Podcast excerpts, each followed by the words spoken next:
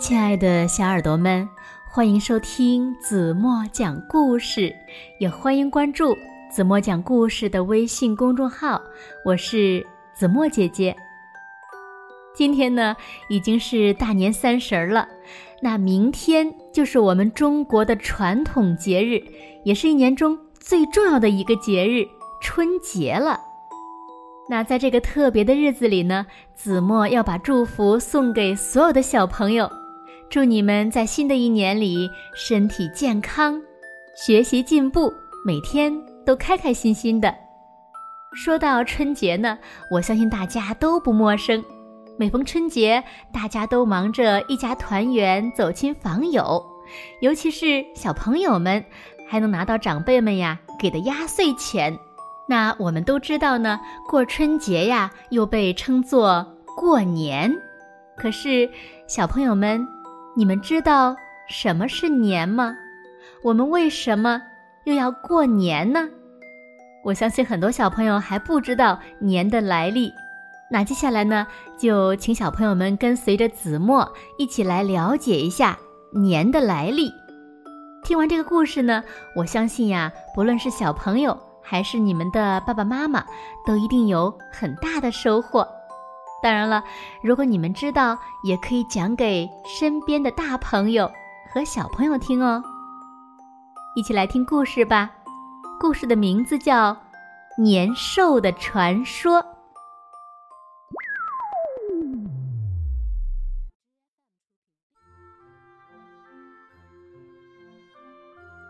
在很久很久以前，有一只凶猛的怪兽。名字叫年，它到处乱跑，糟蹋人们养的马、牛、羊、猪、狗、鸡，还伤了很多人。它既吃飞禽走兽，也吃大活人，人们呀，真是谈年色变。于是天神呐，就决定惩罚年，他把年。锁进深山，一年只准他出来一次。可是年到底哪天出来呢？老百姓不知道，整天呀提心吊胆的。他们呀只好多加小心，每天巡逻。可是，一天天过去了，年没有来。一月月过去了，年也没有来。直到腊月的最后一天，年来了。他是天黑以后来的，把村子呀折腾得鸡飞狗跳。他还是那么的凶，见羊捕羊，见狗逮狗，见了人瞪着大眼就要吃人。于是呢，全村的人就聚在一起商量办法对付年。大家想啊想啊，终于想出了一条妙计。以后呢，每到腊月，大家呀就赶紧的做好准备，粮进仓，菜装坛，鸡进窝，牛回圈，备刀枪。练弓箭，准备对付年。时间一长呢，大家呀，慢慢的摸透了年的脾气，发现呀，年最怕鲜红的颜色，还怕火烧，还怕响声。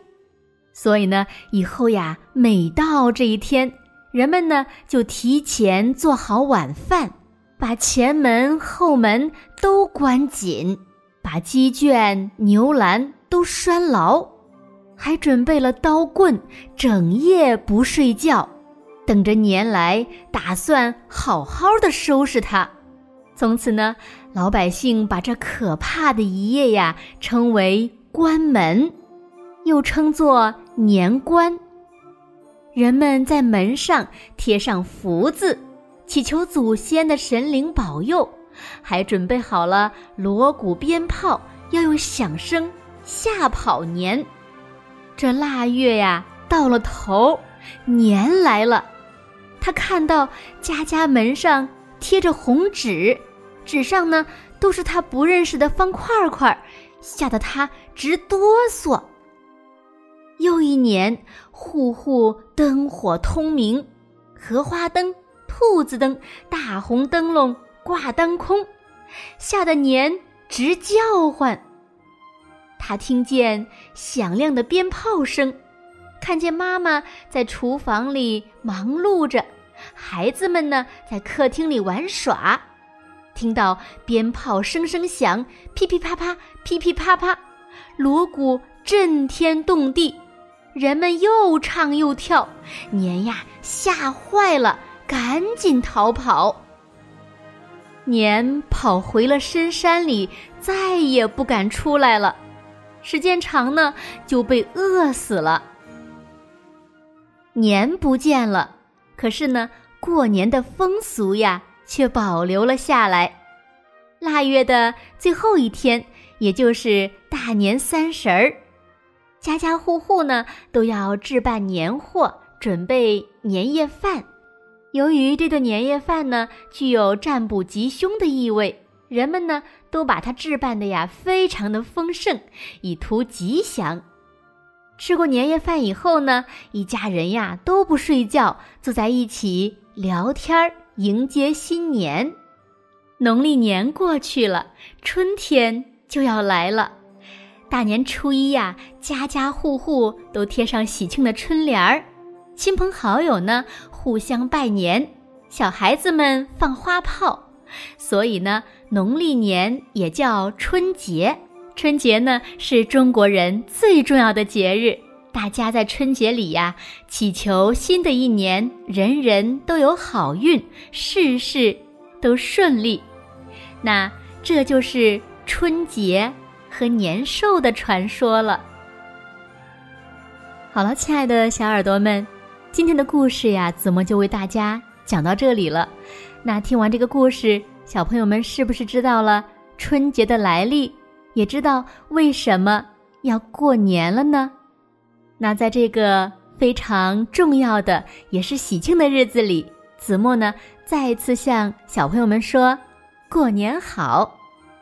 如果小朋友们喜欢听子墨讲故事，别忘了拖到文章的末尾点亮“好看”，并且呢，在评论区留下“新年快乐”四个字，让我们一起呢把新年的祝福送给所有在收听子墨讲故事的小耳朵们，好吗？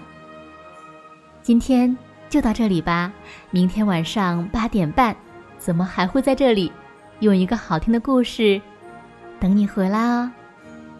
轻轻的闭上眼睛，一起进入甜蜜的梦乡吧。完了，新年快乐。